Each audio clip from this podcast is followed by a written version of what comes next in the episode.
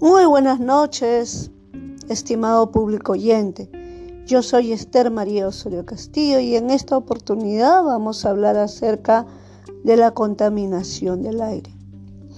En la actualidad, en este tiempo de pandemia que estamos viviendo, pues hemos visto que los agentes contaminantes del medio ambiente y del aire somos nosotros, ya que en este tiempo de pandemia, pues nuestra, nuestras calles, Nuestras playas, nuestros parques han estado limpios. Porque como hemos estado en pandemia, en cuarentena, pues no, no hemos salido a contaminar el medio ambiente y el aire.